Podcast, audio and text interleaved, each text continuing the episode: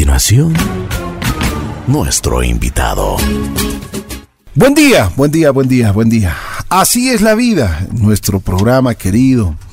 Este programa que nos ha dado tantas y tantas satisfacciones. El corazón eh, muchas veces nos hace chiquito cuando escuchamos muchas historias. Pues realmente el día de hoy tenemos una historia que a ustedes les va a conmover muchísimo y por supuesto es una lección de vida que nosotros tenemos que aprender. Tengo aquí nada menos y nada más que Pablo Andrés Vargas. Él es ahora un atleta, él no tiene su visión, pero realmente se ha dado modos para, para ser uno de, uno de los atletas de triatlón. Pero ah, aparte de eso, tengo a dos buenos amigos de, de Pablo, a Paolo Barrio Nuevo y Javier Gómez. Con ellos estaremos conversando, pues realmente la amistad muchas veces sobrepasa las barreras y de eso vamos a conversar. Esto es una lección que nos van a dar simplemente contándonos lo que están pasando, lo que viven, lo que sienten y por supuesto lo que es la vida. Buenos días, Pablo Andrés, ¿cómo estás? Muy bien, hola, buenos días. ¿Cómo estás? ¿Cómo Súper te ha ido? ¿Bien? Súper bien, ¿Cómo van las cosas? excelente, súper, súper bien. Me alegro muchísimo. ¿Qué edad tienes? Tengo 32 años. ¿Dónde naciste? Eh, nací en Quevedo. Naciste en Quevedo, el granero del Ecuador. Sí, nací en Quevedo, pero toda mi vida viví en el Corazón, que es un es un- una parroquia del cantón Pangua de la Por provincia supuesto, de Cotopaxi, por el supuesto. subtrópico de Cotopaxi. Toda Así mi vida es. viví allá. En el corazón ahí tenemos la antena JC Radio. Ahí Ajá. estamos en pleno corazón, como se dice. Es hermoso. Yo, yo he tenido la oportunidad de ir varias veces y, y es, un, es un lindo sitio. Pablo, bienvenido. ¿Cómo estás? Muy bien, muchas gracias. B- perdón, Paolo. Paolo. Muy bien, igualmente. Gracias por la, por la invitación. Con mucho y a gusto. mi, a mi gran amigo Pablo Andrés, que desde la infancia hemos sido súper gran- grandes amigos. Y estaba buscando la oportunidad de, de, de enfocar su- toda su vida a través de, de este medio. Para que se Con encuentra con decir que es una persona que ha evolucionado de su de su de su de su ¿cómo decir? de su ceguera y nos da ejemplos a seguir en Totalmente, a, a- a nuestra totalmente. tierra en las ciudades en el Facebook en las redes sociales El hecho que está aquí nos, es el ejemplo más grande. Javier Gómez. Javier, ¿cómo estás? ¿Qué tal? Un gusto, muy bien. Vanas del alma de Paul- Pablo. Igual que Paolo, con Pablito somos amigos desde la infancia, desde jardín, digo yo, ¿Ah, que tengo uso de... Vivía memoria. también en el corazón. Sí, sí, somos de allá, Ya. los tres. somos todos. Ya. ¿Y cómo, cómo se llevaban? Cuéntame. ¿Eran buenos o no, Pablo? Sí, no, súper, súper buenos amigos. siempre, siempre. Sí. Eh, con Javi es mi amigo de, como decía Javier, desde, desde jardín. Fuimos grandes amigos, compartíamos juntos siempre, salíamos. Como todo niño, pues salíamos a jugar, compartíamos muchas cosas. Pero. Javier, por cosas de, de estudios, vino a estudiar en- aquí en Quito y pues en cuarto grado ya se vino. Fue mi compañero de escuela y todo. Qué chévere. ¿Y tú, Pablo? Eh, mi vecino vivimos Ah. en el mismo barrio entonces él siempre llegaba a mi casa yo llegaba a la casa de él jugábamos las bolichas los trompos Qué bien. salíamos eh, en la en el pueblo que es tan pequeño tan Así sano es, así es. Chuta, dar una vuelta, unas fiestas, parque. al parque. Entonces, son lindos recuerdos de, Claro que de sí, por Igualmente acá, por cuestiones de estudio, Pablito vino acá a estudiar, también vine yo. Y siempre hemos llevado la esa amistad Una amistad. hasta el día de hoy. Y creo que es hasta... ¿Qué es la amistad para ustedes tres? A ver si es que me contestas, Javier, por supuesto, Pablo y Paolo. Mm, Bueno, la amistad creo yo es dejar de pensar solamente en uno y pensar en la otra persona también, los intereses, en el bienestar de la otra persona. Es un sentimiento eh, para nada egoísta. Yo creo que eso es la amistad, no pensar en la felicidad solo de uno, sino con la otra persona, con el amigo. Procurar que la otra persona también esté bien. Pablo. Para mí, eh, la amistad es sentirse bien ambas personas, o sea, sentirse a gusto, sin recelos, sin nada, o sea, en confianza. O sea, que no tengamos recelo de nada, o sea, y, y siempre esperar el bien de la otra persona, ¿no? O sea, que esté, que esté, que esté bien. Pablo. bueno, para mí la amistad es algo grandioso que hasta el día de hoy sé el verdadero sentido de la amistad. Aquí tengo dos claros ejemplos, Javi y Paolo. Para mí es la confianza en la persona, el confiar en alguien es, creo que es lo principal, ¿no? Tener la confianza con la persona que está a tu lado. Así es. Como yo siempre digo, Javi él me da sus ojos para competir. Entonces, creo que ninguna persona, a no ser tu verdadero amigo, estaría contigo en esto. Porque Mm. créeme que esto demanda de mucho sacrificio, mucho por esfuerzo. supuesto, por supuesto. Pablo, eh, entremos en, en, en un, una, en un campo que es realmente, a veces puede ser muy doloroso para las personas. Cuéntame, ¿qué pasó? ¿Por qué, por qué quedaste ciego? Bueno, esta historia empieza a partir del año 2010.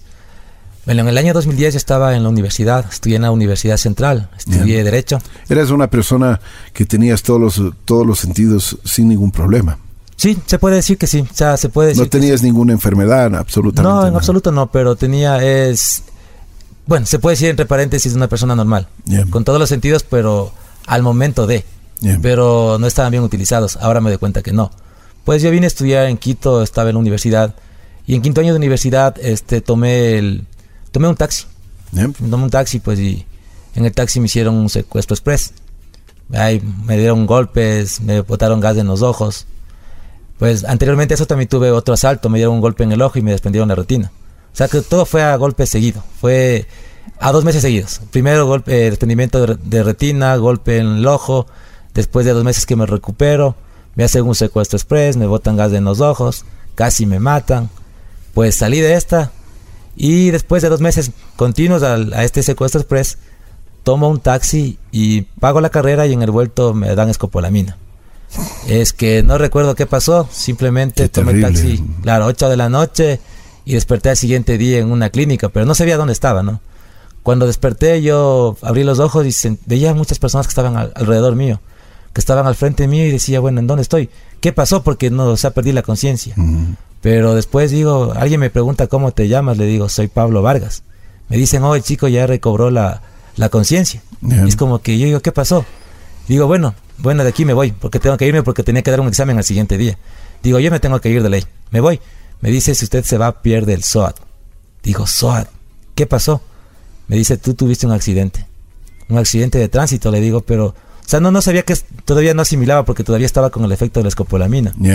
Y cuando agacho mi cabeza y veo mi- mis brazos, mis piernas, todos lastimados, quise caminar y ya no pude caminar. Eh, estaba, bueno, estaba fracturada la pierna. Y poquito más me acordé el número de mi primo, de teléfono. Hasta ahí recuerdo más. De ahí sé que entré a cirugías y decían que, que firmen un documento en el que si yo muero en el quirófano ya no es responsabilidad de los médicos. Dios mío. es algo súper fuerte. O sea, a ver, vamos por, vamos por partes y eso, y eso quiero que escuche el público muy bien. Eh, Tú tuviste un primer eh, secuestro express en el cual te dieron, te pusieron eh, eh, este, este gas en los ojos, ¿no es sí, cierto? Sí. Ese fue el primero. Ese fue el segundo. Eh, El segundo, perdón, el primero El fue. primero me, me siguieron del, del banco a mi departamento y me dieron un golpe en el ojo porque yo no tenía dinero. Dios mío, Dios mío. Como yo no tuve dinero, entonces a mis amigos que sacaron el dinero, pues ellos les quitaron el dinero y venían con unas capuchas y los tipos, como yo no, yo no saqué dinero del banco, pues a mí me pegaron en el ojo. Estos sacapintas, como Sacapintas, dicen, ¿no? exacto. Ajá, o sea, a ti te pegaron por no tener nada. Por no tener nada, exacto. Fue por eso que me pegaron y, Infelices, sinvergüenzas. y esto fue un desprendimiento de retina. Dios eso, mío. eso causó el desprendimiento de retina. Pasé dos meses en cama y dormía boca abajo para que se me pueda pegar la retina y el silicón al ojo. Pues después de dos meses recuperé la visión porque ya no veía con mi ojo. Después- ¿Cuál era el, el derecho mi ojo derecho. Mi ojo derecho empezó ahí, entonces cuando fui después de dos meses... Perdiste la primera la, la visión en el, en el en el derecho. primer, sí, en el primer, en el primer golpe sí, pero con la, el- el- la operación que tuve de retina recupero otra vez la visión. Bien. Pero después de dos meses que salgo de mi casa es cuando me hacen un secuestro express. Los tipos se suben al taxi, dos tipos con, con armas, y pues me botan gas en los ojos y yo recién operado, o sea, dos meses que salía de mi casa. Que Eso fue en mayo. Y luego viene en julio, cuando ya estaba Casi, por... casi se me sale una, una palabra que debería ser publicada y dicha por... pero ustedes, señores, señoras y señores que me están escuchando, pues ya se pueden imaginar la palabra que, que se merecen estos señores, estos sinvergüenzas. Pablo, sigue, por favor. Claro, entonces, cuando ya en julio tomo el taxi, que te cuento, me, me dan escopolamina en el billete, porque yo, yo quise pagar la carrera, pero me dijo, no, págueme hasta acá y el regreso después me dan el, me dan el vuelto. O sea, tres experiencias de taxis, eh, Cuatro. perdón, cuatro, Ya. cuatro, Cuatro. Cuatro, ajá, ya te sigo contando la historia como, porque esta es una parte de.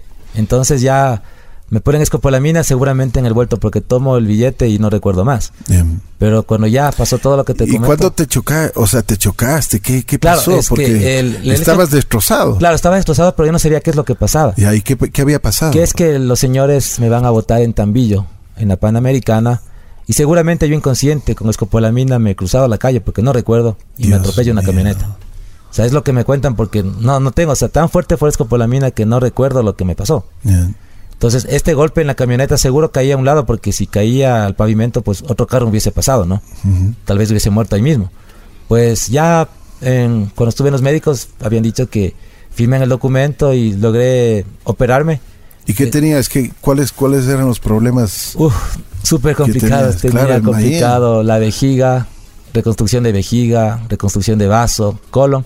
Estuve a un milímetro que me llega al hígado y pues no estaba aquí para contar Para esa historia. Claro. Estaba para morir. Claro. Las piernas. Pero después de esto viene la, la otra parte en la que mi pierna estaban acerca de- estaban a punto de amputarme la pierna.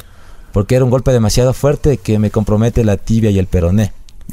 Pues logran operarme con un clavo que hasta ahora lo llevo, un clavo y 16 tornillos en la pierna, que todavía los tengo en mi, en mi pierna, y logran salvar mi pierna. O sea, decían que esto es... Es increíble porque en la forma que tuve, la- el accidente que yo tuve era para... O sea, no era para, para vivir. claro. Entonces, cuando fui al médico, el urólogo que me operó me dijo, Pablo, no sé qué tienes en este mundo, cuál es tu propósito, no sé cuál es tu misión en esta vida, porque créeme que la operación que te hice de ocho horas no era para sobrevivir, o sea, no era para sobrevivir. Y busca qué es lo que te pasó, busca cuál es tu, cuál es tu misión en este mundo, me dijo. Mm, mm. Logro sobrevivir a eso. Sobrevivo a esto, pues ya pasó el tiempo, pero como estaba por la operación que tenía de la Oye, pierna, una pregunta, Pablo. Perdón Claro. que te interrumpa. claro, Y, y Paolo y Javier siempre estuvieron ahí. siempre, siempre los dos y otros amigos más, ¿no? ¿Y qué, qué, qué decían ustedes? No, pues nosotros, me acuerdo, ¿no? Yo, unas, eran unas vacaciones que nos íbamos al corazón, hace tiempo no trabajaba. Con Pablito, la semana anterior de lo que le pase el accidente, siempre nos comunicábamos, Pablito, para irnos a las fiestas juntos, porque más o menos el 10 de agosto es las fiestas en el corazón. Y estábamos en contacto. Entonces, un día les llamo y, y me contesta una, o sea, del, del- de la clínica. O sea, es como si el día, hace dos días hablé con él bien y después chuta que está en la clínica. Me acuerdo estaba en la clínica Pichincha en la, en la Villa Flora. Yo le fui a ver, como comenta, estaba destrozado, estaba perdido, no sabía o sea, del efecto de la escopolamina. Estaba con, o sea, terrible el, el cuadro de, de Pablito. Qué Entonces me acuerdo que, bueno, casi todos los amigos del corazón, como siempre, vamos a la, al- de vacaciones allá. Pablito no salía solo hasta, hacia su, hacia, hacia- a afuera de su, de su casa. Entonces lo que hicimos es con un PlayStation, ¿no? ¿Te Ujú, acuerdas? Claro, un PlayStation. Íbamos a jugar, nos encerrábamos a jugar fútbol en, en Play. Chutera, pero tardes enteras nos amanecíamos. Entonces, de esa forma le ayudamos a que, como no podía salir Claro, de la claro. casa, entonces nos encerrábamos en la casa de Pablito y, a jugar PlayStation. Igual le andábamos a llevar en- con nosotros hasta, hacia el parque, después que se recuperó un poquito mejor. Entonces, siempre estábamos pendientes de, de Pablito. Él hizo la, la recuperación en el. Pasaste un año, ¿no? En el corazón. Seis meses me quedé en el rehabilitación, Seis meses más o menos. Dios mío. ¿Tú, Javier? Mm, Bueno, en ese tiempo me acuerdo claramente que le fuimos a visitar, al- apenas supimos, nos fuimos a la clínica allá en el sur y bueno, le vimos al Pablito bastante, bastante mal. Donde veías estaba, tenía un, un raspado, un morado, parecía Jesucristo el Pablito. Y no, nos daba bastante pena, un dolor tremendo porque siempre hemos sido amigos cercanos. Y bueno, como Paolo dice, él se fue a recuperar al corazón y bueno, yo, yo tuve acá que manejar algunos otros problemitas porque mi madre justo poquito después de eso fue detectada con cáncer en Mm. estado terminal y bueno, también estamos pasando una situación un poquito complicada, así, es. A ver, mi querido Pablo, y perdón que te haya interrumpido, pero es, es importante saber el, el pensamiento y el sentir de tus de tus panas, de tus brothers del alma, de, de- de estas personas que realmente yo creo que Dios te manda estos ángeles para que siempre te cuiden y para que siempre estén junto a ti. Así que continuemos. Claro, bueno, después de esto que ya Te recuperas en el corazón. me, me recupero y logro caminar, pero como en todo lado, ¿no? En la universidad no me ayudaron los profesores, me tocó repetir otra vez quinto año porque estaba por regresar, estaba 15 días de regresar de la universidad. Em, Pues ¿Qué estaba estudiando? Derecho. Derecho. Estaba estudiando Derecho en la Central, entonces me tocó otra vez repetir un año, pues logré con muletas y todo. Ya a los seis meses que pasó el accidente, logré caminar un poco. Cuando fui a la clínica, siempre grato del doctor Ramiro Almeida, Ramiro Almeida, perdón, de la clínica Santa Lucía, yo llego y me dice, Pablo, no me digas que otra vez te asaltaron, pero o sea, fue como ya tanta historia, le digo, doctor. Otra vez cogiste taxi. Doctor, vengo, vengo ¿Qué de. pasó? Vengo de ultratumba, casi me. O sea, estuve a punto de. Y le cuento la- lo que me pasa, me dice, ven acá, tengo un fondo de ojo.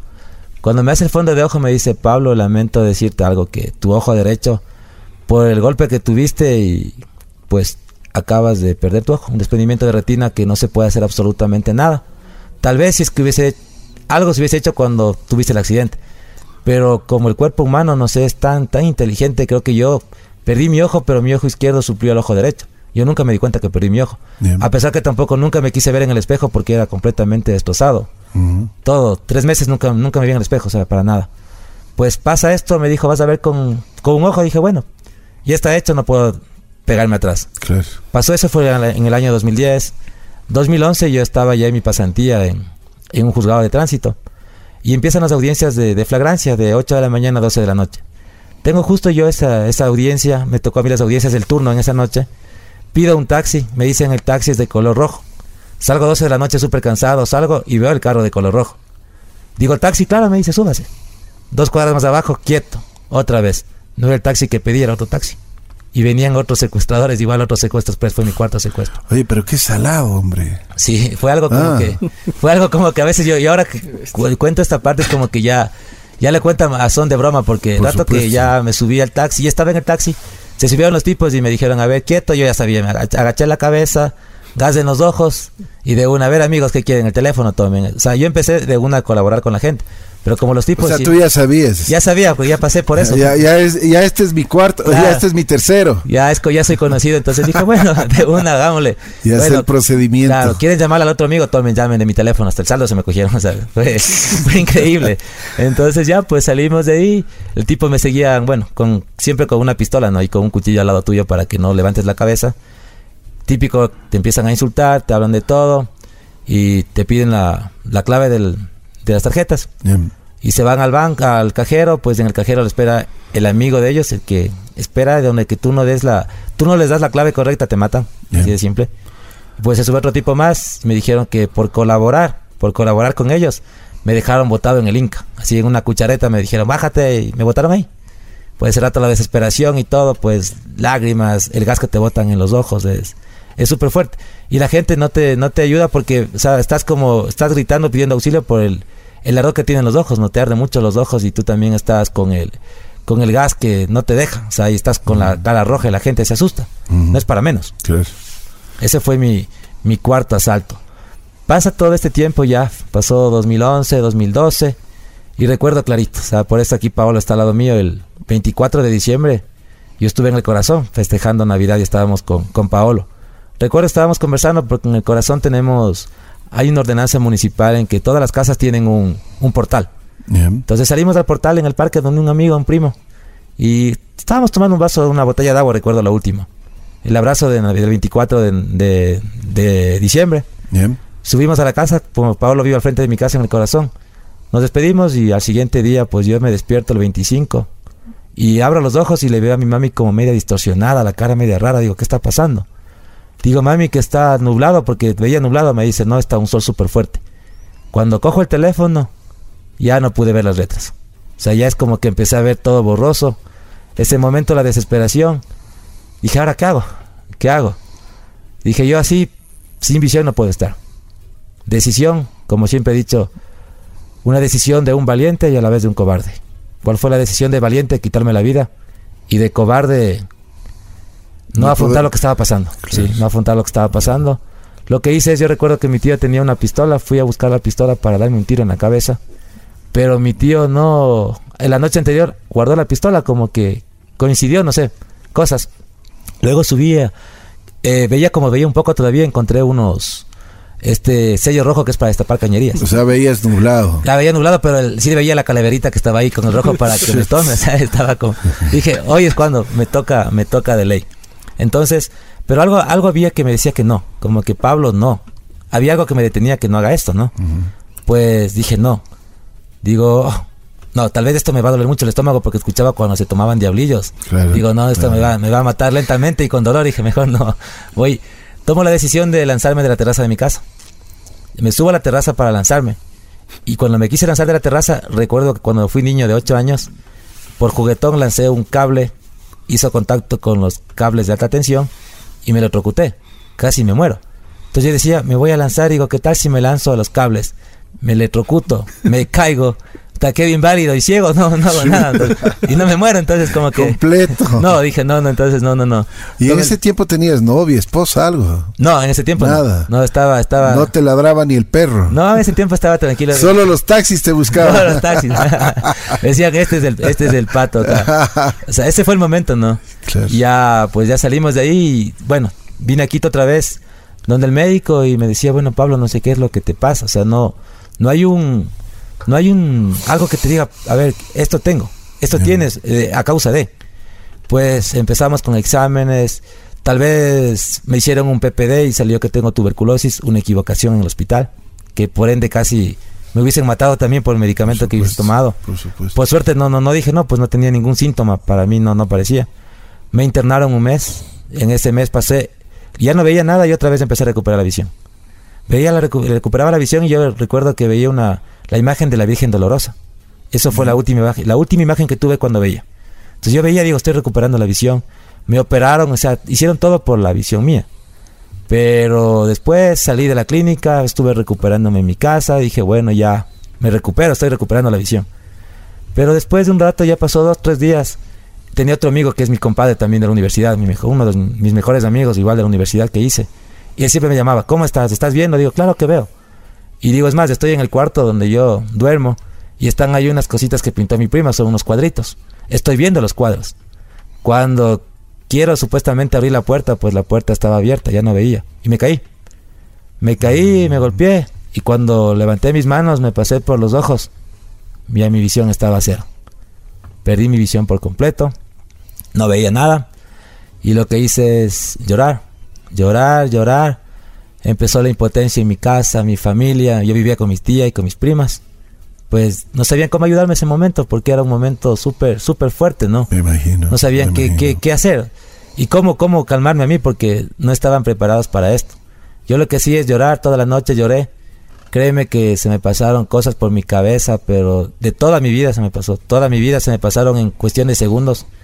Y me empecé a preguntar en mi cabeza, decía ahora, yo no veo, mis amigos se irán a la playa, se irán a fiestas, tendrán novias, yo, o sea, el mundo te, la mente te juega tan feo que dije se acabó, se acabó mi vida, se acabó para siempre y no paraba de llorar, no paraba de llorar, hasta que tanto llorar me quedaba dormido, así pero ya profundamente y fui al médico al siguiente día y me acuerdo que Ramiro me dijo, Pablo, ¿cómo estás? Le dije mal, siento mal porque no veo. Me dijo, verás, créeme que estos seis meses que hemos pasado para mí ha sido muy difícil porque saber qué es lo que te está pasando, no, no había nada, o sea, no tenía un sentido. Pero me tomé la molestia de mandar tus exámenes a Israel para ver si es lo que estoy pensando. Y te lamento decir que lo que tienes es una oftalmía simpática que de cada millón de personas de las operaciones de retina, a uno le pasa lo que te pasó a ti. O sea, de cada millón, a uno el tejido de tu ojo que tu ojo que está dañado tiene un tejido particular, un tejido parecido, y el único tejido parecido al un ojo es el otro ojo. Entonces no te das cuenta hasta cuando tú te quedas ciego. Y eso fue lo que me pasó. Pues dijo, no hay poder en el mundo que te pueda cambiar esto, pero por lo menos ahí me quedo tranquilo. Pero quiero otra otra cosa que tú que hagas para yo quedarme súper tranquilo. Digo, claro, doc, cuéntame. Me dice, verás, Pablo, tienes dos opciones en la vida. La una opción es que tú te vayas con tu mamá al corazón, pero a vivir con ella, a cuidado de tu mami, pero tú vas a ser un estorbo, una carga para la familia, y para mí eso va a ser lo peor que me puede pasar, porque todo el esfuerzo que hice se va a quedar en nada. Y la segunda opción que tienes es buscar una escuela para no videntes. Y cuando el día que tú llegas acá a la clínica solo, ese día para mí va a ser lo mejor. Tú decides. Yo dije, bueno, decisión súper fuerte. Tomo la segunda opción, que es buscar la escuela para no videntes. Claro. Y ahí empecé mi recuperación. ¿Y cómo te fue? Excelente. pues ya empecé a buscar también ayuda, empecé con unas terapias bioenergéticas. Eh, en Riobamba estuve haciendo eso y me decían que debo aceptar lo que me está pasando, hacía eh, regresiones, hipnosis al subconsciente y aprendí que sí puedo, o sea, me decía que había una partera ciega, una partera ciega, decía, ¿cómo pues? Que había en la India. Entonces decía, si ella puede, yo, ¿por qué no? O sea, yo puedo hacer mis cosas. Pues vine con la convicción completa, fui a la escuela para personas ciegas y cuando estuve en la escuela para personas ciegas me di cuenta cuál fue mi fin. Porque mi médico me decía, Pablo, no preguntes por qué. Porque, ¿por qué? ¿Por qué? ¿Por qué? ¿Por qué a mí? ¿Por qué a mí? Tres secuestros no le pasa a cualquiera. Cuatro asaltos, no a cualquiera. Así es. No preguntes por qué, sino pregunta para qué. El momento que cada quien contaba, se presentaba y contaba su historia, me di cuenta que había personas en igual o peores condiciones que las mías. Peores que las mías. Yo decía, ¿de qué me quejo? De mí hay uno en un millón. De una chica que, que fue mi mejor amiga, que ya falleció también. Había uno de cada siete millones. Y ella no podía ver, veía un poco y no podía caminar. Dios Digo, mío. yo me quejo de ser ciego, pero tengo mis manos, mis piernas, puedo caminar. Dije, ahora entiendo la misión en esto. Pues en la escuela me di cuenta que podía motivar a mis compañeros. En un mes ya estuve lanzado a las calles, ya tomé el bus solo. O sea, fue un proceso súper rápido, de aprendizaje súper rápido porque yo tuve la convicción, yo, yo quise salir adelante. Eres de armas tomar, ¿no? Sí, Se, te, se te nota y sí. se te nota cuando, cuando hablas y eso es importante en la vida. Bueno, ¿cuándo te dedicas al deporte? Ya después de que, de, después de tus experiencias, después de, de incluso pensar en, en- porque debe haber sido muy duro para ti el, el- el pensar en, en quitarte la vida varias veces, el, el- el estar en un medio que, que, que realmente tú lo desconocías, por ejemplo, que no ves absolutamente nada, estás en la oscuridad, pero tú tienes más visión que cualquiera de nosotros. Exacto, justo a eso es lo que yo siempre digo cuando converso con Javi o con algunas personas. Yo digo, yo estuve, cuando estuve, cuando yo veía, de verdad que estuve ciego. Claro. Porque cuando yo veía, nunca me fijaba en lo que había a mi alrededor, jamás. Exacto. Ahora, por ejemplo, si yo encuentro un padre, un chapa acostado, una, o sea, cualquier mínimo, mínimo detalle, esa es mi referencia para llegar a mi casa. Entonces digo, ahora estoy viendo. O sea, no veré lo externo, pero todo voy sintiendo. O sea, no, no estoy, no estoy solo esperando, o sea, tra- tratar de ver la, la luz. ¿no? Mis manos son mis ojos, mis oídos son, son mis ojos, mi olfato son mis ojos. Así es. La percepción en la que me muevo, mi orientación es, es increíble. Pues con todo esto que yo ya superé el momento en, el, en la escuelita que, que estaba para personas ciegas, primero llegaron unas bicicletas. Decían que una persona ciega puede hacer bicicleta. Probé, pero no, no, no le tomé mucha atención. No le tomé mucha atención. Luego eh, me contaban que había el único deporte para personas ciegas que se llama golbol. Pues jugué un día y creo que jugué bien, que me quedé en el deporte y llegué incluso a ser parte de la selección del Ecuador de golbol. ¿Cuál es, ¿Cuál es ese deporte, por favor? Si me este explicas. claro, el golbol es el único deporte para personas ciegas que nace después de la Segunda Guerra Mundial. Cuando los soldados perdían la visión no sabían cómo entretenerles porque me imagino, ¿no? De- después de un combate te quedas ciego y ¿qué haces? Entonces empezaron a jugar con una pelotita pero con, con una funda para que suene. Y poco a poco este deporte se fue, se fue reglamentando. Entonces ahora esto juegas en, en parquet por la suavidad que tienes. Juegas con un balón de 1.5 libras parecido al de básquet y tienes cascabeles adentro. Juegan tres personas en cada arco, en cada equipo, perdón, cada arco también. Eh, la cancha mide 9 metros de ancho por 18 metros de largo y debes lanzar el balón como bolos, a ras de piso. Entonces tú te pones en una posición para, para esperar el, el rato que el, pite el árbitro, lanzan y tú escuchas el balón y coges. O sea, el, el objetivo es que pase la pelota para el gol, pero a ras de piso. Genial. Es un deporte Genial. que me manejó súper bien en la orientación, la percepción, el movimiento. Por supuesto, te, te desarrolla ese tipo de cosas. Sí, mucho y después pues ya empieza, empiezo a conocer la parte, decía que el atletismo, empecé a correr, empecé a correr... Eso es lo que te iba a decir. ¿Cómo, cómo haces eso? ¿Cómo, ¿Quién te ayuda? Claro, bueno, aquí por ejemplo te, te puedo decir, eh, con Javi, con Javi, mi amigo que está conmigo aquí en este momento, con él empezamos a salir a, empezamos a caminar, a caminar porque como te contó antes, la mamá estaba con cáncer ya terminal, pues empezamos a compartir juntos. Ajá. Y Javi te puede contar esta parte, cómo empieza el deporte con Por nosotros. supuesto. Javi. Ah, bueno. Eh, me acuerdo que, bueno, ya había pasado algún tiempo igual del tratamiento de mi madre. Queríamos salir un poco a tomar sol, a respirar aire, entre paréntesis, fresco. Hubo una caminata a favor de los jóvenes con cáncer, entonces nos animamos a, a decir al Pablito, vamos, ¿por qué no salimos y compartimos un bonito momento? Bueno, justo ese día estaban a disposición unas bicicletas de la misión Manuel Espejo, de esas dobles para personas con discapacidad. Fuimos a probar las bicicletas, porque yo le digo al Pablito, hagamos esto, él siempre va a decir que sí, siempre es de armas tomar como tú dices y, y siempre es súper decidido. Nos fuimos, nos prestaron la bicicleta y como que quedó un bichito de que, que, que sí se puede, o sea, que podíamos hacer muchas cosas más. Justo nos encontramos con un chico que decía que él entrena a personas con discapacidad y que hay personas ciegas que hacen triatlón, que es nadar, ir en bicicleta y correr a pie. Entonces escuchamos hablar de eso y nos quedó en la mente. Y, nos dimos cuenta, nos cambió el chip, porque nos dimos cuenta que el Pablito podía hacer muchas más, eh, muchas cosas más de las que nosotros imaginábamos. Uh -huh. Solamente con, eh, o sea, por sí solo o también con la ayuda de un guía. Así no se tenía que privar de ninguna cosa. ¿Y la decisión de él? Él siempre positivo, vamos, hagamos, salgamos. Entonces de ahí empezamos a salir.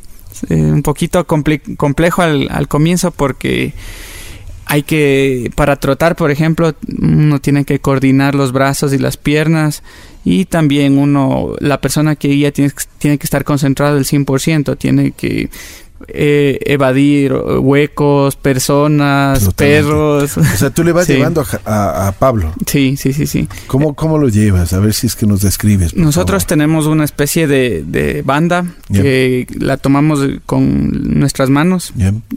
Eh, casi nuestras manos van, eh, van juntas, juntas con, eh, con, los codos también. Entonces y vamos sincronizando el movimiento de brazos y de piernas. Y si necesitamos girar a algún a la izquierda, por ejemplo, yo hago fuerza para la izquierda y él también ya, ya se dirige. Es bastante instintivo, creo yo, esto. Uh -huh. Y bueno, él yo creo que tiene bastante equilibrio, al balance. Principio, al principio se cayeron, uh, hubo... Un poco súper incómodo, era... Supuesto, era claro. Lo bueno es que somos casi de la misma altura, de estatura, y, y bueno, podíamos hacer el movimiento más natural, pero igual, o sea, es, es bastante complicado. Hemos hecho este ejercicio con personas que pueden ver y es terrible. Las personas se sienten totalmente perdidas porque el momento que pierden eh, la visión, les hemos puesto unas vendas en los ojos y bueno, ellos se sienten totalmente perdidos porque el sentido de la vista les da el balance, el equilibrio, eh, la percepción de las distancias. Entonces es algo bastante complejo para una persona que eh, sin una venda puede ver, ¿no? De acuerdo. Eh, Paolo, ¿cuál fue tu experiencia en esto? ¿Participaste o tú...? No, no, yo no, no he participado. Siempre hemos estado apoyándole nada más a, bien, a Pablito. Bien. Ellos son los deportistas. Claro. ¿Y cómo fue que la, la, la, al nadar?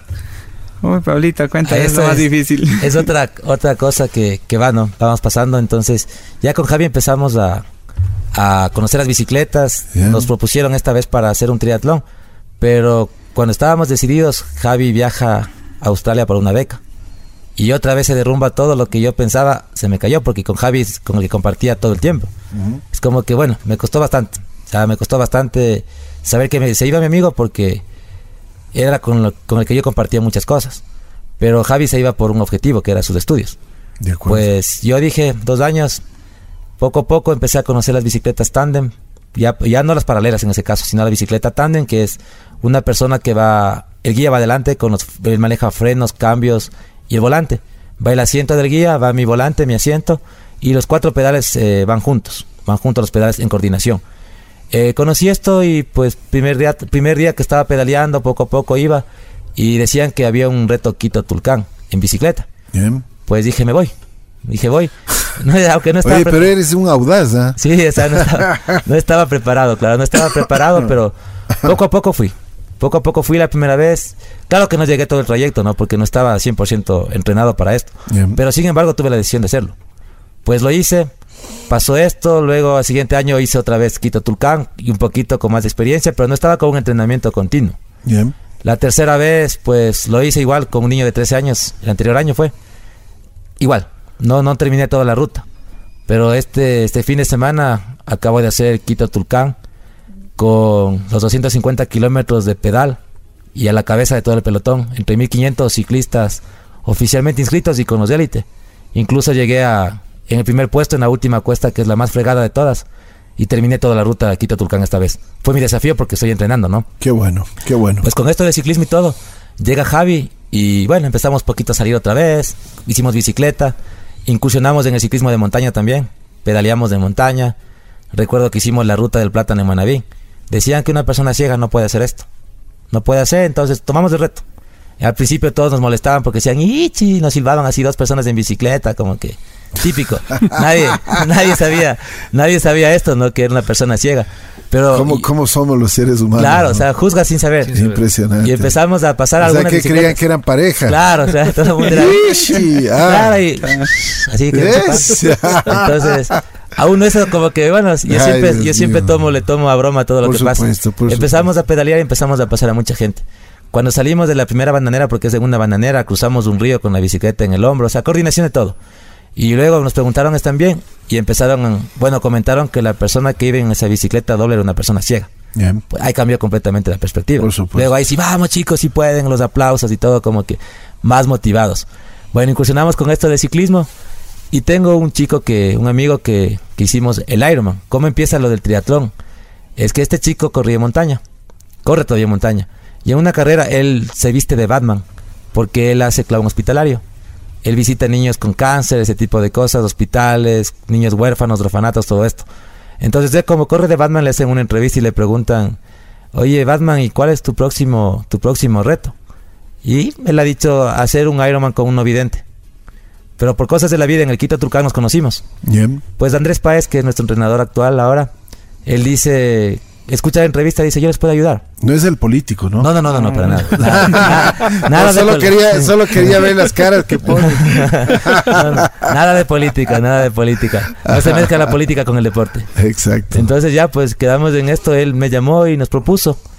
Pero para esto también con Javi queríamos hacer el, Ironman de Manta en postas. Bien. Que Javi iba a nadar porque él, él nadaba. Iba a hacer bicicleta con la novia de Javi, íbamos a hacer los 90 kilómetros con Molin. Y la hermana de Javi iba a correr. Entonces era mi equipo de postas. Pero el momento que estábamos todos listos para inscripción, dicen que no, que no nos pueden inscribir. Nos quedamos fuera como que frustrados. Digo, bueno, ya nos frustramos en el en esto del Ironman, pero bueno. Pasa, dije, yo me voy a Manta. Cuando fui a Manta y escuchaba la competencia del Ironman, dije, qué increíble esto. Dije, aquí estoy el próximo año. O sea, yo dije, aquí estoy el próximo año.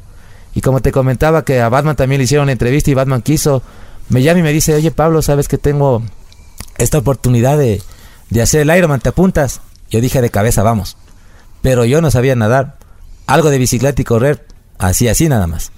Pues ya hablamos con Andrés, nos dijo, chicos, vengan a probar eh, en interiores donde entrenamos con él. Y me pareció genial porque pedaleas en una bicicleta personalizada de competencia que está sobre un, sobre un rodillo y está conectado a un computador. Me pareció increíble. Me dijo, chicos, hagámoslo. Dije, bueno. Y ahora natación. No sabíamos nadar, bueno, nos mandó a, a la concentración deportiva de Pichincha con el profe Luis Flores. Me acuerdo que llegamos. Llegó con Batman y Batman, bueno, no, la diferencia. Batman pequeñito, yo soy Robin ahora. Bueno, me de Robin. Batman súper pequeño y Robin alto, entonces como que no compensamos. Llegamos a, a la piscina y, bueno, profe, ¿cómo está? Buenos días, mu- mucho gusto, mucho gusto. Cuéntame, venimos de parte de Andrés Páez, ah, qué chévere. Y él todavía no, no se fijó que yo, que yo era ciego, porque yo co- caminaba cogido el hombro de, de mi amigo. Pues me dice, ¿saben nadar? Le decimos, no. Le digo, pero profe, le comento algo. Le digo, yo no veo. Dice, ¿qué? Digo, soy una persona ciega. Me dice, él no sabe nadar, tú tampoco sabes nadar. Y aparte de ciego, ¿qué me hago con este par? Me acuerdo que dijo el profe así. Como que en son de broma, ¿no? También. Me dice, pero les cuento algo, yo soy un hombre de retos. En mis 35 años de profesor de natación, no he tenido un caso de estos. Pero como soy un hombre de retos, ¿y cómo así vienen? Porque queremos el Ironman, dijo, vamos. Floten, naden, no podíamos nada, prácticamente no nadábamos nada, en realidad. Pero bueno, ahí empezó el, momen- el momento de la natación.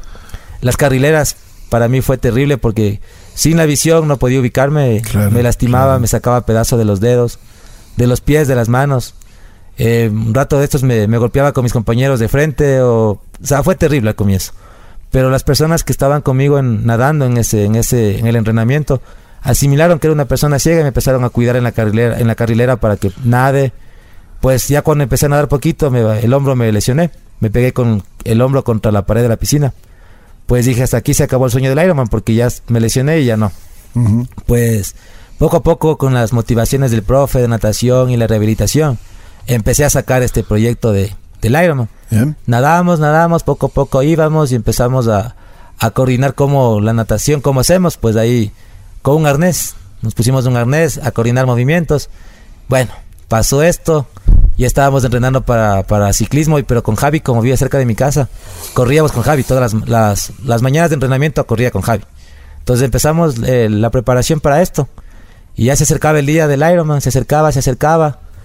Y ya pues el 8 de julio era el Ironman, el día sábado 7 viajamos a Manta. Pero yo no había nadado en el mar. Eso fue la pequeña gran falla. Claro. Pues cuando empezamos a hacer la prueba de, de fuego en el agua antes del Ironman de la competencia, empezamos a ingresar al mar y yo me asusté. O sea, las olas me golpeaban, me asusté. Empecé, la mente me jugaba súper feo. Decía, ¿en qué me metí? Decía, Pablo, ¿en qué te metiste? Por Dios, ¿en qué? Este, bien estaba en mi casa, o sea, ¿para qué, ven- para, para qué vengo a esta tontera? Decía, esta pendejada que me meto así, porque era, era complicado, porque mientras nadaba poco, me seguía metiendo a- hacia el mar. Me daba más miedo, porque ya no podía topar el piso, pues. O sea, ya en la piscina como que ya te paras, y en cambio en, en el mar, ¿dónde topo? Y era con ese susto, pero bueno, avancé 200 metros y el profe decía, digo, profe, profe, porque iba, al lado mío. Dice, ¿qué pasa, Pablito? Digo, profe, ya no puedo. No, esa palabra no existe, profe, no puedo. No puedo y no puedo. Me bloqueé por completo. Me dijo, chicos, no hay más que media vuelta y salga. Salimos, salimos, salimos, logré topar la arena, dije, me salvé de esto. Y todo el mundo contaba, ¿no? Qué chévere, nadamos 1500 metros, suave, está fresco, está lindo para nadar. Yo 200, dije, me jodí, porque eran 1900 al siguiente día. Claro. Y cuando me preguntaban, ¿y cómo te fue, Pablo? Excelente, yo siempre excelente. Y me, me sonreía por dentro, me comía miércoles, pero, ah, jaja, no, súper bien, qué lindo que me fue. Esto. Trataba de, de nunca, nunca poner este sentido de preocupación. Al contrario, siempre algo de como deci- decisión de que sí puedo. Así es. Pues decidí que sí, dije sí, sí puedo. Al- toda la noche pues empecé a sufrir, no dormí toda la noche por el miedo que tenía el siguiente día. Pero cuando yo llego a ya en la mañana dejar la bicicleta para la transición, empiezo a escuchar, Pablito, ¿cómo estás? Hola Pablito, ¿cómo estás? Pablito, ¿cómo estás? Un bus del corazón llegó de, de gente a apoyarme. Un bus de No te 45 puedo personas. creer. O sea, eso fue lo, lo más increíble que tengo hasta Claro, ahora. Entonces, claro. yo salía de la transición y Pablito, aquí estábamos todos y caminaba y me encontraba con más amigos. Y fueron bastantes personas.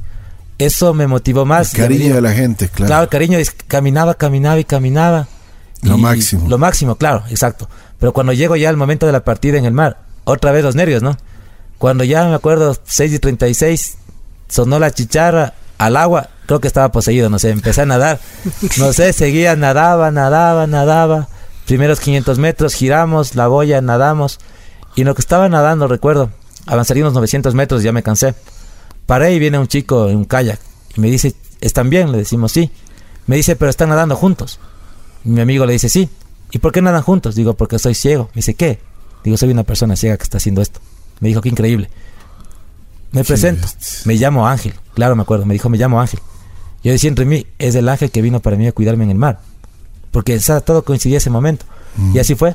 Me cuidaba cada, avanzaba 100 metros, paraba y al lado mío en el kayak. Pero al momento de salir del mar, eh, mi amigo giró mal.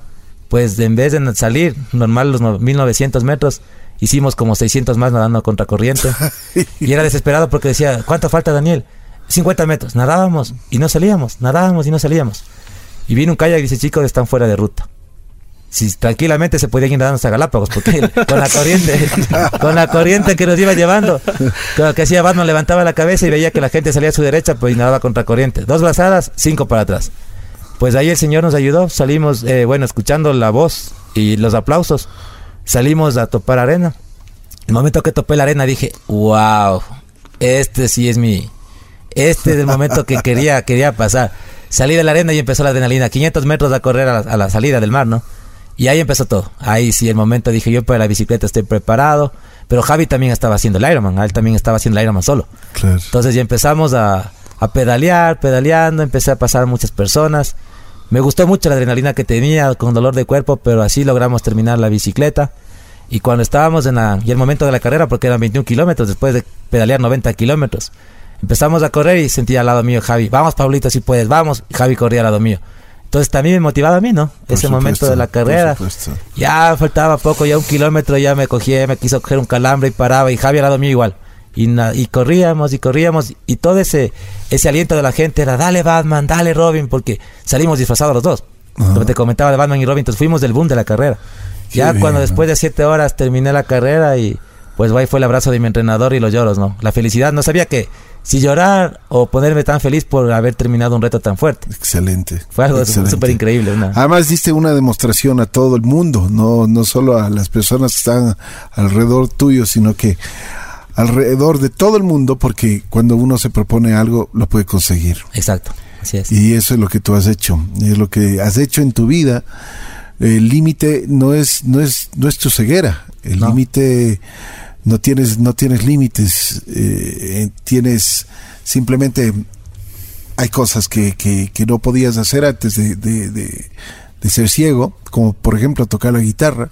Aprendiste a tocar la guitarra ya cuando eras ciego y, y para ti es fácil eso, ¿no? Claro, Lo desarrollaste. vas cambiando. O sea, yo decía, no, difícil por, tal vez por no ver, pero después cuando tú tienes ganas, como decía mi entrenador, cuando tú tienes más pretextos que ganas, olvídate, puedes conseguirlo todo, Por supuesto. todo. Qué gran lección de vida que nos has dado el día de hoy. Realmente, y además estoy, eh, yo quiero felicitarles a, a- a Paolo y a, y a Javi, porque realmente han sido unos amigos incomparables. Yo creo que Dios te mandó dos ángeles que están junto a ti, siempre, aparte de los ángeles que tienes en, en tu familia o donde tú vayas. Pero estos dos ángeles siempre te cuidan, siempre te motivan y siempre te dan la oportunidad de seguir viviendo. Yo creo que como tú uh, y nos contabas en tu en, en tu alocución quisiste quitarte la vida, pero yo creo que ahora quieres más vida, más vida que nunca, porque tienes mucha gente que te quiere. Sí, sí, sí, te comento que es, creo que como digo, creo que esta vida en la que estoy pasando ahora es mejor que la de antes. Esto digo yo, Qué bueno. es mejor que la de antes y ahora estoy pues con Javi en este, en este nuevo reto del triatlón. Qué bueno. Creo que ese es el más. Bueno. Bueno, pero no, no en la vida, sino en una etapa de la vida, porque tú tienes muchísimo todavía por dar. Y eres un ejemplo. Y te agradezco mucho haber aceptado la invitación para conversar el día de hoy con nosotros. Yo quiero que Paolo y Javi simplemente pedirles unas palabras para su, para su buen amigo Pablo. ¿Cómo se sienten en, tantos años de amistad? En, cómo lo han visto, lógicamente, sufrir, le han visto llorar, le han visto caminar, le han visto volver a, nacer. Porque ahora, como él mismo dice, eh, él tiene una visión mucho más diferente, perdón, una, una visión diferente a la que tenía antes y ahora sí puede ver, ver cosas que nosotros no las podemos ver. Así es. Justo como decías, eh, Pablito ahora puede ver mucho más que, que antes. Y bueno, mm, Pablito creo que es una persona que a más de, de ser constante, de ser tenaz, yo creo que con esta pasión que, que le mete a cada actividad, está inspirando a mucha gente. Antes el tema del deporte, de salir adelante, lo hacía por, eh, por desarrollo personal, ¿cierto? Sin embargo, la gente al ver eh, su evolución, su, su superación, está también eh, siendo inspirada. El Pablito ha salido en algunos lugares a dar charlas motivacionales, a contar su historia. y bueno. básicamente él con su historia ha podido lle- llegar a mucha gente. Entonces, lo que decía, la misión de, de vida es eh, ayudar a las demás personas. Tiene un gran corazón y bueno, para mí todo este tiempo siendo el guía, el amigo, Claro. prácticamente nos vemos todos los días, a veces dos veces por en la mañana y en la tarde. Para mí es un es un honor estar al lado de él. Yo creo que él me da más cosas que las que yo le doy. Por un lado, yo soy el guía, yo soy el que le ayudo en pequeños detalles, ¿no? Que él necesita. Pero por otro lado, él es una persona que, que es muy noble, es una persona muy positiva. Eh, este trabajo en equipo eh, me ha ayudado también a, a superarme personalmente y profesionalmente. Y bueno, eh, yo creo que es de, de, dos vías. Yo le ayudo por ese lado de ser un guía y él también me da mucha motivación personal. Así es. Qué chévere. Paolo. Es un, para mí es un honor ser pana del alma de, de Pablito. O sea, en, en, lo personal es una motivación.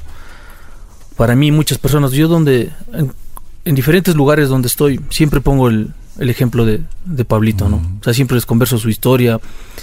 Y cuando les presento igualmente a Pablito, como a veces anda conmigo también, entonces se quedan asombrados del, de historias ahí y se ponen a, a ver lo, lo, maravilloso que es la vida, ¿no? O sea, la, la, las cosas que, que, puede hacer una persona. Así es. Entonces sirve de, de, mucha motivación y siempre estamos compartiendo alegrías en todo, ¿no? Recién en las fiestas, recién nos fuimos a, a, Lima de paseo con Pablito, fuimos al concierto, a pesar que no puede ver, pero siente. Fuimos al concierto de Roger Water en, en Lima, chuta, pasamos chévere. Entonces siempre estamos transmitiendo esa, esa buena vibra donde vamos, ¿no? sin importar a veces, lo, como dice Pablito, lo que diga la, la gente, porque siempre nos ven entre dos y Pablito, la verdad, anda como, se le ve normal, pues, como se coge del hombro y parece que parece que sí ve Pablito. Entonces a veces las personas no creen, ¿no? Dicen, chuta, parece que no, no es cierto, nos estaba amagando. Entonces, Pablito es, es un honor ser tu, tu amigo, ¿sabes?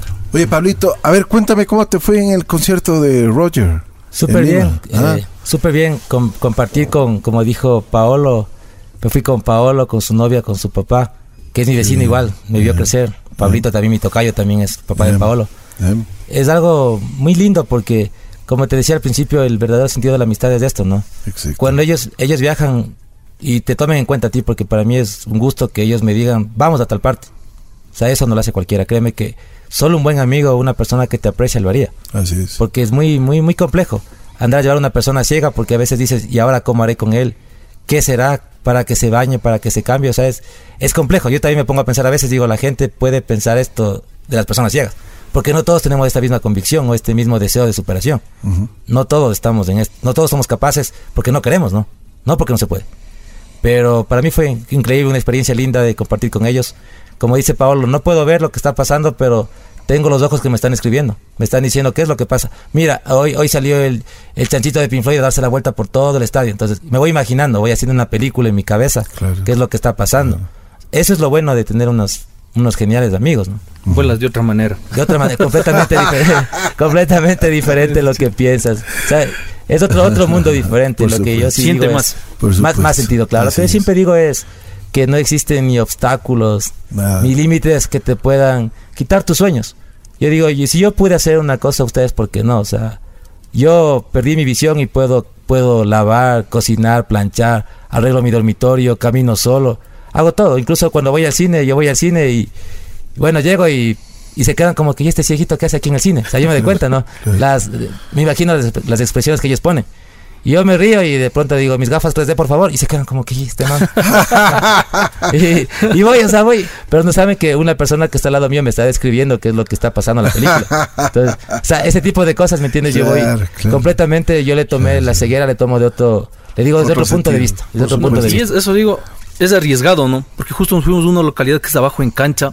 Y en esa multitud de gente, él dijo, bueno, o sea, se arriesgó. Claro. cogido del hombro y, y esa presión de tanta gente, igual estaba con nosotros, saltábamos. Qué experiencia. O sea, ¿no? linda experiencia. O sea, claro, yo entre mí también claro. a veces digo, chuta, es una responsabilidad con... Por no, pero increíble, o sea... O sea bueno. No, no, es un... Bueno. Eso digo, no es un obstáculo, Pablito. O sea, es una, como, como que fuera una persona normal. Así claro, en ciertas cosas hay que ayudarlo, pero, o sea, es un... Dios te ha dado la posibilidad de tener dos ángeles. Y no solo, bueno, no solo dos ángeles, porque me imagino que tu, tu, familia te cuida muchísimo, pero estos dos ángeles que han venido a conversar conmigo el día de hoy y con el público y que tú también nos has dado muchísimas luces porque nos estás haciendo ver la, la, vida de diferente forma. Mi querido Pablo, Pablo Andrés Vargas, no se olviden de este nombre. Este nombre eh, pues ha dado mucho a la vida, eh, tuvo cuatro asaltos, tuvo el problema de la ceguera, pero no se quedó ahí. Sí, en un momento dado, un momento de oscuridad, quiso quitarse la vida, pero Dios le, le, encaminó y le dijo que estaba con una misión aquí. Le envió esa misión para que nos pueda hacer ver cosas que nosotros como siempre digo, en, en, por el trajín de la vida, por la velocidad de la vida se nos olvida. Y ahora Pablo nos, nos ha hecho ver esos, esos pequeños y grandes detalles, los principios, las, las cosas buenas que tiene esta vida. Pablo, te quiero agradecer mucho, muy gentil. Espero que Dios te siga bendiciendo. Espero entrevistarte próximamente cuando ya cumplas tu deseo de ir al triatlón de, de Cozumel que vayas a, a, conseguir tus metas, conseguir esas metas que te has propuesto y que son altas. Me alegro mucho de que te hayas tomado la vida de esta forma, de esta, de esta hermosa forma, que sigas viendo cosas que, que, que antes no podías ver y que ahora las ves y las ves muy claramente. Muy gentil, gracias por haber aceptado la invitación, Pablo, y te deseo lo mejor. A ti muchísimas gracias por esta oportunidad, por este espacio que, que me das para que conozca la gente mi historia, ¿no? Y otra vez te agradezco por este espacio y para mí fue un honor, un placer estar Muchas compartiendo gracias. con dos grandes amigos, pues y ahora también contigo. Muy gentil, gracias. ¿Dónde, dónde se pueden comunicar para, para ver si es que alguien les, les puede ayudar? Claro, este mi número de teléfono es el 099 547 5761 o también estoy en Facebook como Pablo Andrés Vargas Sánchez. Vamos también a colocar eh, estos datos en nuestro Facebook en Así es la vida FM. Así que no te preocupes, esperamos de que algunas, no solo unas, sino algunas empresas pues te contacten y, y, conversen contigo sobre las posibilidades que tienen en recibir una charla y por supuesto apoyarte en, en, en tu deporte que ahora lo estás haciendo también. Gracias, mi querido Pablo, nuevamente, muy. Muchas gracias. Amigos, vamos a colocar un poquito de música. Una historia interesante, una historia de vida, lo que siempre nosotros hemos dicho. Si tú que tienes todas las posibilidades, imagínate todos los sentidos, eres una persona que posiblemente dices, yo soy normal. Imagínate, y hay personas que, que, sufren de discapacidad, que tienen, por ejemplo, este problema de la ceguera, y hacen cosas maravillosas, cosas grandes. ¿Por qué no lo puedes hacer tú el día de hoy? Piensa, medita un poco y saca tus propias conclusiones.